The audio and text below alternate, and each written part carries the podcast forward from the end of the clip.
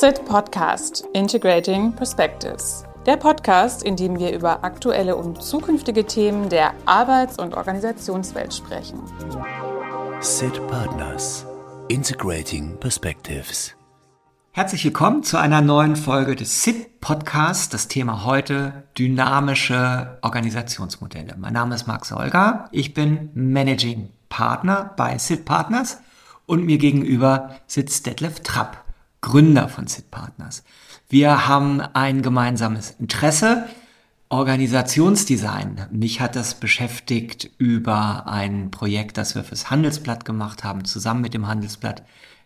Für dich, Detlef, weiß ich, ist das seit langer Zeit schon eine Leidenschaft und ähm, SIT Partners selbst ist eine dynamische Organisation ähm, seit 2011 und ähm, Du hast viele Erfahrungen gemacht damit, äh, was das bedeutet, äh, sich dynamisch zu organisieren. Ähm, herzlich willkommen. Ja, danke, Marc. Ja, in der Tat. Wir haben, ähm, du hast gesagt 2011. 2011 war tatsächlich so der Punkt, wo wir uns entschieden haben, uns anders aufzustellen. Und ähm, davor äh, gab es schon eine längere Phase, wo wir den Eindruck hatten, dass die meisten unserer Kunden, aber auch wir selbst, ähm, nicht mehr so aufgestellt sind, dass wir mit der wachsenden Dynamik und Komplexität unserer Umwelt Schritt halten konnten.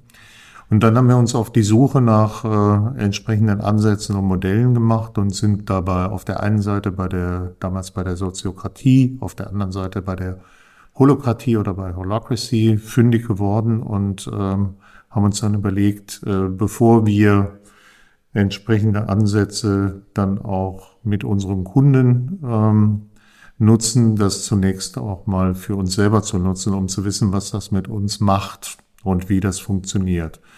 Und das war ein extrem spannender Prozess. Mhm.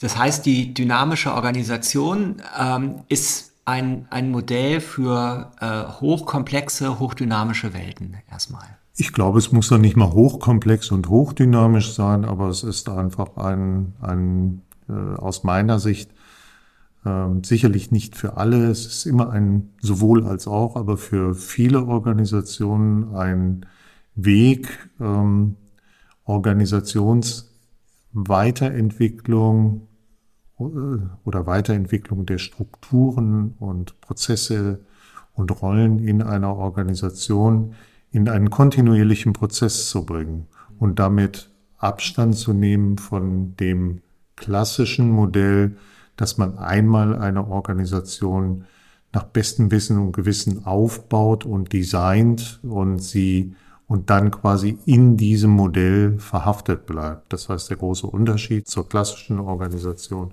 ist an der Stelle, dass die dynamische Organisation etwas Prozesshaftes hat und dass sie damit arbeitet, äh, das, was in Impulsen für Weiterentwicklung, Veränderung äh, entsteht, ähm, wir nennen das Spannung, dass sie mit diesen Spannungen arbeitet, um sich kontinuierlich weiterzuentwickeln und entsprechend anzupassen.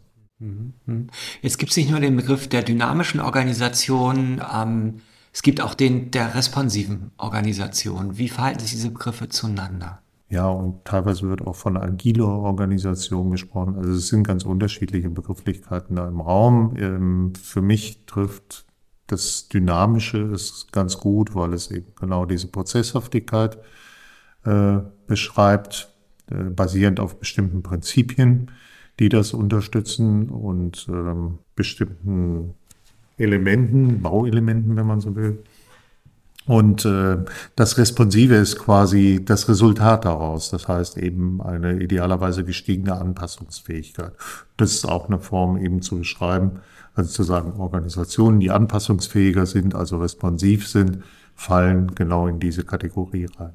Ähm, wie, wie würdest du denn so ganz hoch oben die, die Grundidee der dynamischen Organisation beschreiben? Also mit, mit, mit, mit Blick auf die, ähm, so die, die, die, die Grundaufstellung, die Verfassung nach innen. Was, was ist so die Leitidee dafür? Die Leitidee ist, Spannungen zu prozessieren, um Anpassungsfähigkeit herzustellen. Kannst du nochmal sagen, was, was meinst du mit Spannung? Was sind Spannungen? Spannungen sind für mich Wahrnehmungen innerhalb der Organisation. Der Brian Robertson hat das mal sehr schön beschrieben und gesagt, eigentlich geht es darum, in solchen Organisationen die Menschen tatsächlich als Sensoren für Veränderungen zu nutzen. Das heißt also, jeden Einzelnen in der Organisation als Sensor für mögliche Spannungen. Und Spannungen sind eben Potenziale, das heißt also ungenutzte Potenziale, mhm. wo jemand sagt, Mensch, das könnten wir doch sehr viel besser machen. Okay. Und warum machen wir das nicht so und so? Ähm, oder aber es sind tatsächlich äh, zum Beispiel Schnittstellenprobleme, äh, Unklarheiten in Bezug auf äh, Zuordnung von Verantwortung, an denen sich dann entsprechend auch Spannung in der Organisation aufbaut. Daher ist der, der Spannungsbegriff ist eben so vom Grundsatz her der Begriff zu sagen, so da wird Energie aufgebaut und es ist im Endeffekt eben eine, eine Energie, die man über, über entsprechende äh, Prozesse konstruktiv in Veränderungen für die Organisation einbinden lassen kann. Also dynamisch heißt, verarbeite Spannung und verändere dadurch die Organisation. Genau. Okay. So kann man es zusammenfassen. Ja. Jetzt hast du gerade Brian Robertson erwähnt und dann sind wir bei Holocracy ähm, gibt ja eine ganze Reihe ähm, moderner Organisationskonzepte ähm, von Soziokratie und Holocracy bis hin zu ähm, äh, kollegial geführte Organisation, Thiel-Organisation. Ähm, wie, wie verhalten sich diese Konzepte zur Idee von dynamisch? Na, für mich sind es alles Variationen einer, einer Grundidee, ähm, die im Kern das, was auch in der ganzen agilen Bewegung eine große Rolle spielt, nämlich das Thema Selbstorganisation und die dahinterliegenden Prinzipien nutzbar machen. Das heißt also, es geht im, im Kern darum, Organisation anders zu denken. Ähm, sie nicht, wie eben beschrieben, als etwas Fixes, sondern als etwas Bewegliches, als etwas, was in ständiger Anpassung ist.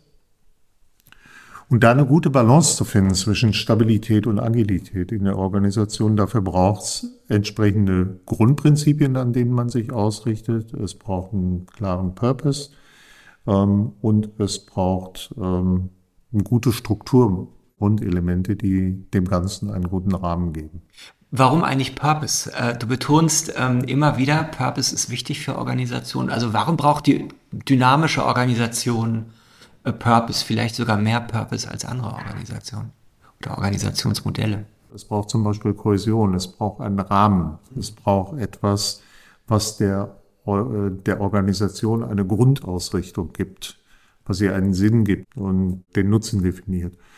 Und ähm, an der Stelle kommt der Purpose zum Tragen, wirklich als, äh, ich sag mal, als tiefste oder höchste, je nachdem, wie man es äh, definieren will, Ausprägung dessen, ähm, woran sich eine Organisation orientieren kann. Mhm. Also Purpose setzt den Rahmen, den die Organisation braucht, um Selbstorganisation und das Verarbeiten von Spannungen ähm, konstruktiv zu leisten, gewissermaßen. Richtig, es ist der, sozusagen der, der zentrale Punkt, der den Rahmen setzt. So, und man kann das sicherlich eben runterbrechen auf unterschiedlichste Einzelelemente, die ihrerseits dann eben auch nochmal immer einen Sinn und Zweck als solchen haben. Die Organisation an sich braucht aus meiner Sicht eben einen klaren Purpose, wenn sie mit einem dynamischen Modell unterwegs ist, ähm, weil ihr das den entsprechenden Rahmen gibt. Und Selbstorganisation heißt ja eben nicht, dass alles äh, quasi im Free Flow unterwegs ist, sondern ganz im Gegenteil. Okay, also Leitprinzipien, Purpose, Selbstorganisation, äh, Verarbeiten von Spannungen, ähm, so ein bisschen handfester. Schauen wir mal auf, auf, auf, auf Bausteine. Was sind, was sind besondere Bausteine, mit denen die dynamische Organisation agiert? Na, vielleicht hier an der Stelle einfach mal drei Beispiele äh, oder drei Elemente genannt. Ganz zentrales Element sind äh, Meetingformate und zwar eine Unterscheidung von Meetingformaten nach dem jeweiligen Sinn und Zweck, da sind wir wieder beim Sinn und Zweck und dem Ergebnis, was dort äh, jeweils produziert werden soll. Ähm, das andere sind Rollen, das heißt also anders als Stellen eine rollenbasierte Arbeitsweise. Ähm, und das dritte sind Entscheidungsprozesse. Kannst du den Unterschied zwischen Stellen und Rollen nochmal etwas, etwas klarer machen? Wo ist der Unterschied? Also das gute alte Anforderungsprofil schreibt ja irgendwie auch eine Rolle, wird jetzt jemand sagen, der konventionellere Organisationswelten vertritt. Genau, also vom, vom Grundsatz her ist eine, äh, eine Stelle meistens eine, eine Sammlung unterschiedlicher Rollen, die in einen festen Rahmen gesetzt werden, den eine Person auszufüllen hat. So, und damit entsteht ein relativ starres Konzept.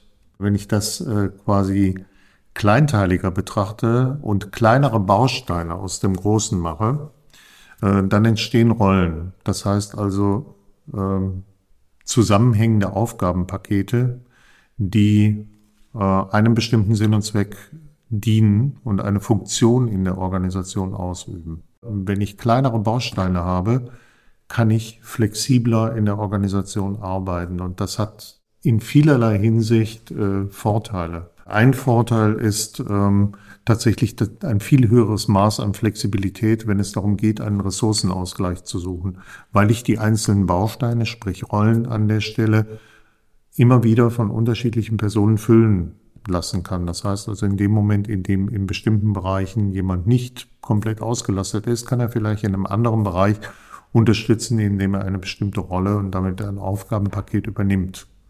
Das Wichtige bei, den, bei, bei, diesen, bei dem Rollenkonzept ist eben, dass es auch kein statisches ist, sondern dass auch diese Rollen sich weiterentwickeln. Jetzt hast du, hast du vorhin schon von, von Meetings, Meetingformaten ähm, gesprochen. Äh, jetzt liegt man wahrscheinlich richtig, dass die Arena, in der Spannungen verarbeitet werden, konstruktiv ähm, solche Meetingformate sind. Wie, wie, wie läuft das ab? Naja, es gibt unterschiedliche Meetingformate. Also der, wenn man so auf den Klassiker schaut von Meetings, die in vielen Organisationen noch so laufen, ähm, dann finden dort sehr unterschiedliche Dinge äh, statt. Da findet zum Teil die Syn gegenseitige Synchronisierung statt. Es finden äh, Entscheidungsmeetings statt. Es wird über Strategie gesprochen. Es werden ganz konkrete Arbeitsthemen äh, miteinander diskutiert.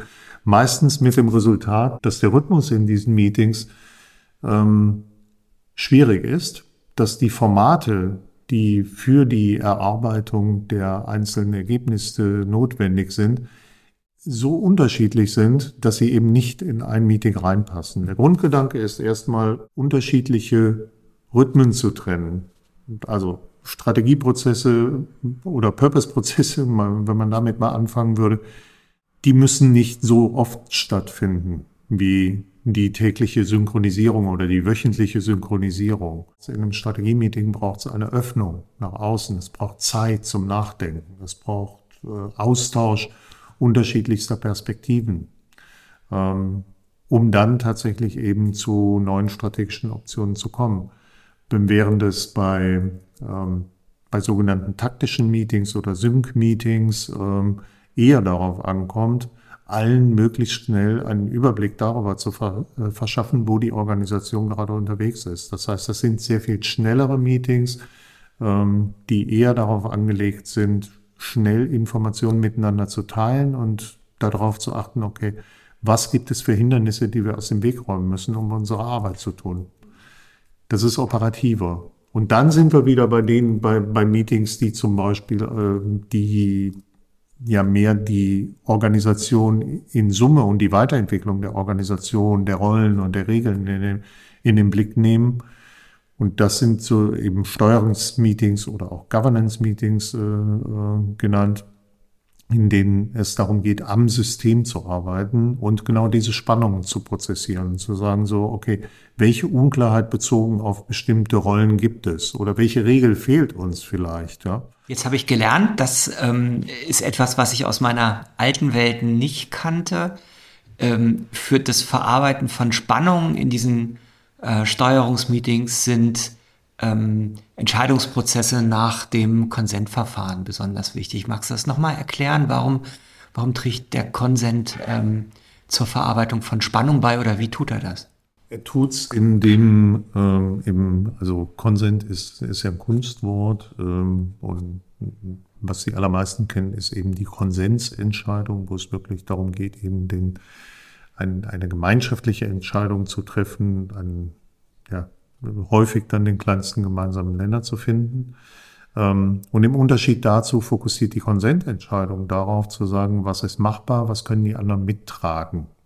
Also was, äh, was ist an der Stelle eben so sicher, dass man, dass wir es ausprobieren können, um äh, zu schauen, ob dadurch die Situation sich verbessert, das Problem gelöst wird. Das heißt, beim Konsentverfahren geht es nicht darum, dass jeder wirklich vollumfänglich Ja sagt, sondern es geht darum, ob die, ob die Lösung tragbar ist. Aber man darf Einwände formulieren. Genau, man darf Einwände formulieren. Dafür gibt es im Zweifel zum Beispiel im holakratischen Bereich auch sehr feste Regeln, äh, die definieren, was dann wiederum ein Einwand ist, der valide ist. Ähm, genau. Jetzt kennst du dich ja, kennen wir uns ja mit den Herausforderungen des, des dynamischen äh, äh Organisierens und Arbeitens gut aus. Mal mit Blick auf die die Einführung, die erste, die erste Zeit in diesen, äh, in diesem dynamischen Rahmen. Ähm, was sind Herausforderungen, die du, die du erlebt hast, äh, auf die du heute Kunden vorbereiten würdest, wenn sie mit der Idee spielen, sich dynamisch aufzustellen? Ja, ich glaube, ich, ich selbst habe das zum Beispiel zu Beginn auch unterschätzt, was es bedeutet, Verantwortung in der Organisation zu verteilen und auch loszulassen an der Stelle. Und zwar loszulassen, nicht in der Form, und das, das beobachte ich immer wieder in, ähm, in vielen Organisationen, da heißt dann, okay, wir verflachen jetzt die Hierarchie, die Führungskräfte übernehmen jetzt eine andere Rolle, aber was das dann ist, das wird nicht ausreichend geklärt. Also was heißt denn Führung verteilen in einer Organisation? Was heißt, was bedeutet loslassen an der Stelle? Das muss ich auch lernen. Ähm, also wie setzt man einen guten Rahmen, damit Selbstorganisation funktionieren kann?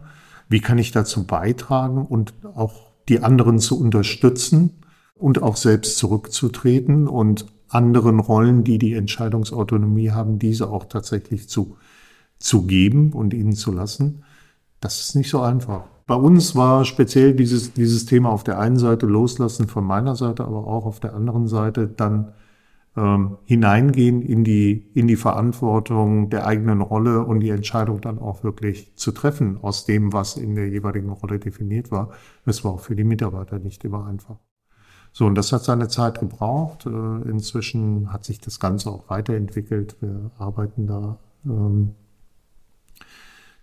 sicherlich an vielen Stellen auch anders, als wir das ursprünglich gemacht haben, weil meine Erfahrung auch ist, es gibt nicht das eine perfekte System, was jetzt für eine Organisation immer passt, sondern es gibt äh, Grundelemente, die in der jeweiligen Organisation gut zusammenpassen müssen und gut orchestriert werden müssen. Jetzt mag jemand, der Vorbehalte hat gegen äh, Führung, äh, dezentralisieren und verteilen, ähm, ne, von der Sorge getrieben sein, äh, das hätte mit Statusverlust zu tun.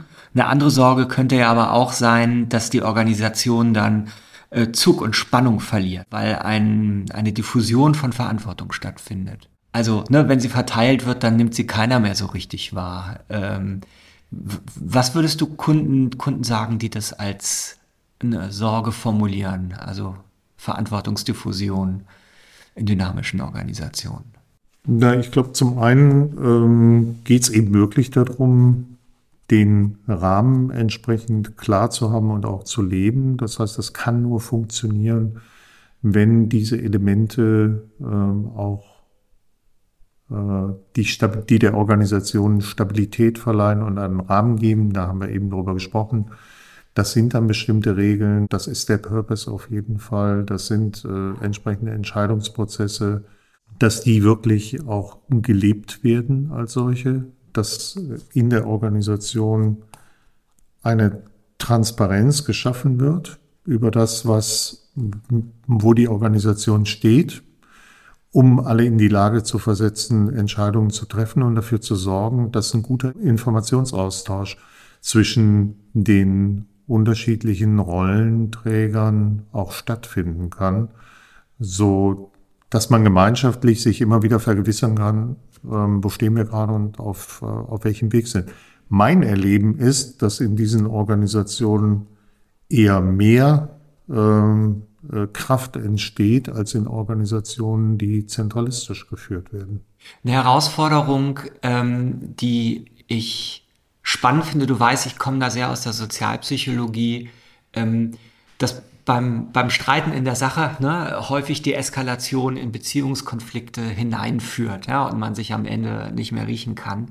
Jetzt äh, ist ja das äh, Spannung verarbeiten, ich übersetze das mal, in sich streiten, ja, äh, in der Sache, äh, Grundprinzip der dynamischen Organisation.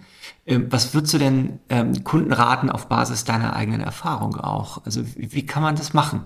Äh, ich sag mal, äh, konstruktive Aufgabenkonflikte ähm, aushalten und, äh, und positiv nutzen und die Beziehungskonflikte vermeiden? Äh, viele der ähm, Beziehungskonflikte entstehen durch eine Addition von aufgabenbezogenen Konflikten, die nicht gelöst werden. Insofern glaube ich, sind diese Prozesse ähm, der oder Formate, die äh, helfen, Spannungen zu verarbeiten an der Stelle, ähm, schon etwas, was ohnehin dazu beiträgt, dass an vielen Stellen diese Beziehungskonflikte als solche zumindest gemindert werden. Ich kenne keine Untersuchungen dazu, aber das wäre wär zumindest mal meine Vermutung und Beobachtung. Ich glaube, das, hat viel mit kontinuierlicher Bearbeitung dieser Themen zu tun, genauso wie bei Beziehungskonflikten, ne, wo es ja auch entsprechende Feedback-Formate ähm, oder unterschiedlichste äh, äh, Formen der Bearbeitung gibt, die, wenn sie nicht in einigermaßen großer Regelmäßigkeit in Organisationen äh, stattfinden, dann dazu führen, dass bestimmte äh, Spannungen chronifiziert werden und dann zu echten Problemen werden, die sehr schwer auseinanderzuziehen und zu lösen sind. Weil du gerade Feedback sagst, ähm, müssen dynamische Organisationen dann auch Orte sein, an denen Menschen auf eine ganz bestimmte Art und Weise miteinander sprechen, also sich sozusagen an der Stelle äh, Spielregeln geben und sehr besonders darauf achten, wie sie miteinander umgehen? Also Sprach, Sprachgebrauch, Sprachformeln, ähm, äh, Kommunikation ähm, sehr bewusst gestalten. Ist das in dynamischen Organisationen wichtiger als anderswo? Du ahnst, warum ich das frage, weil wir eine Organisation sind, in der es zur Kultur gehört, sehr bewusst mit Sprache umzugehen. Ich glaube, dass das Thema Kommunikation und bewusster Umgang mit Sprache für jede Organisation wichtig ist. Ähm, hat das für dynamische Organisationen äh, nochmal eine größere Bedeutung? Möglicherweise, weil die Kommunikation weniger kaskadierend, sondern tatsächlich vernetzter läuft. Das heißt also, die Anforderungen an jeden Einzelnen an der Stelle ein möglichst hohes Maß an Klarheit ähm, in der Kommunikation äh, walten zu lassen, die mögen höher sein, ja.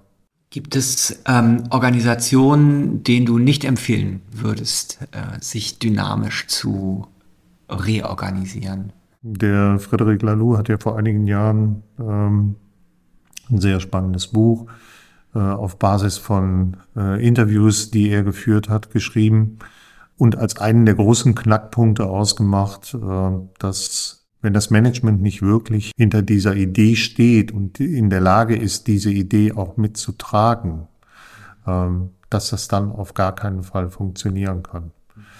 Das ist sicherlich so der eine Punkt. Der andere Punkt ist, es ist auch in, also viele Organisationen, jetzt grundsätzlich zu sagen, jede Organisation muss eine dynamische Organisation sein, halte ich für Quatsch. Also das äh, äh, muss es nicht. Es gibt Organisationen, die eben nach wie vor in relativ stabilen, überschaubaren Märkten mit großer Routine äh, unterwegs sind, ähm, wo viel Planbarkeit äh, noch immer möglich ist, ähm, da muss man keine dynamische Organisation äh, einsetzen. Viele Konzerne sind heute äh, hybride Organisationen, in denen eben beides stattfindet, wo die in den, in den Bereichen, wo es stärker um Exploration geht, beispielsweise sehr viel dynamischer aufgestellt sind und in anderen Bereichen, wo, wo Routine äh, arbeiten, äh, mehr an der Tagesordnung sind, das eben genau nicht sind. Und da ist es dann wichtig, genau auf diese Schnittstellen zu achten zwischen diesen unterschiedlichen Modi um dafür zu sorgen, dass die Organisation da in einem guten Austausch bleibt. Also zum, zu den Prämissen gehört ein volatiles, ein hochdynamisches ähm, Umfeld äh, der Organisation. Der operative Kontext muss äh, dynamisch sein. Dann macht das besonders viel Sinn. Ja. ja. Sind wir ein bisschen abgekommen von den Herausforderungen. Ähm, das interessiert mich aber noch weiter. Gibt es da noch etwas, was du, was du benennen würdest ähm, in, der, in der Einführung oder im Leben dynamischer, dynamischer Organisationen?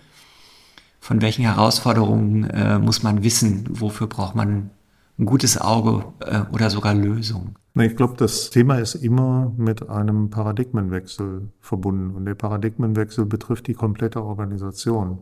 Das heißt also auch ein Abschied nehmen von, äh, ja, von Erfolgsmustern der Vergangenheit. Und das ist schwer. Also letztlich sind Organisationen und damit auch die Mitarbeiter, die in den Organisationen arbeiten, ähm, häufig deshalb erfolgreich gewesen, weil sie in einem bestimmten Umfeld Erfolgsmuster herausgebildet haben, die sie dorthin gebracht haben, wo sie heute sind.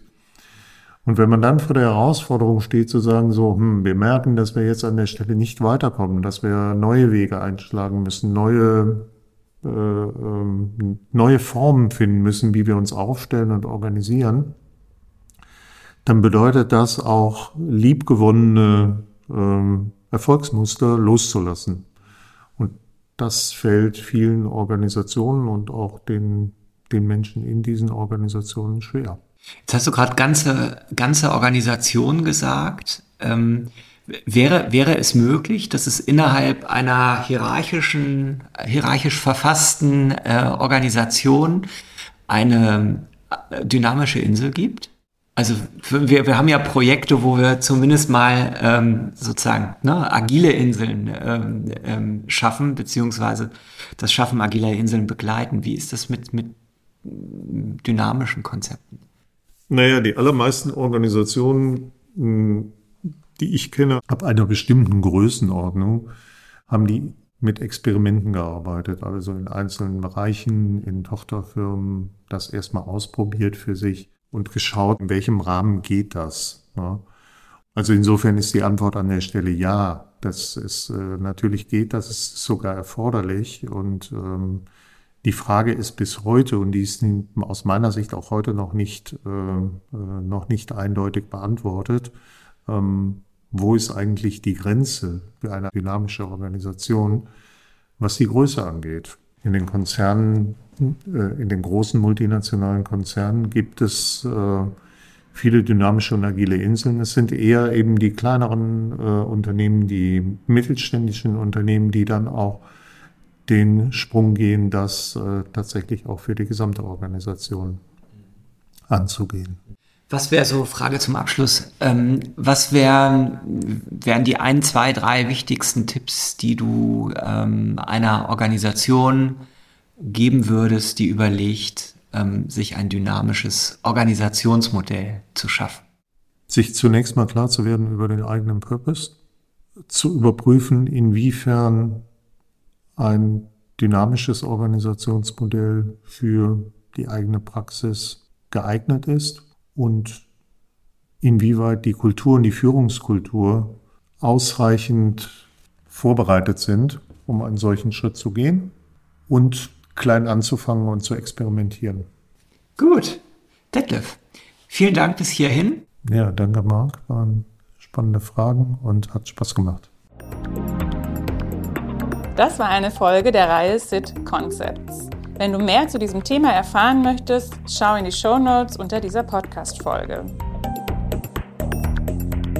SIT Partners Integrating Perspectives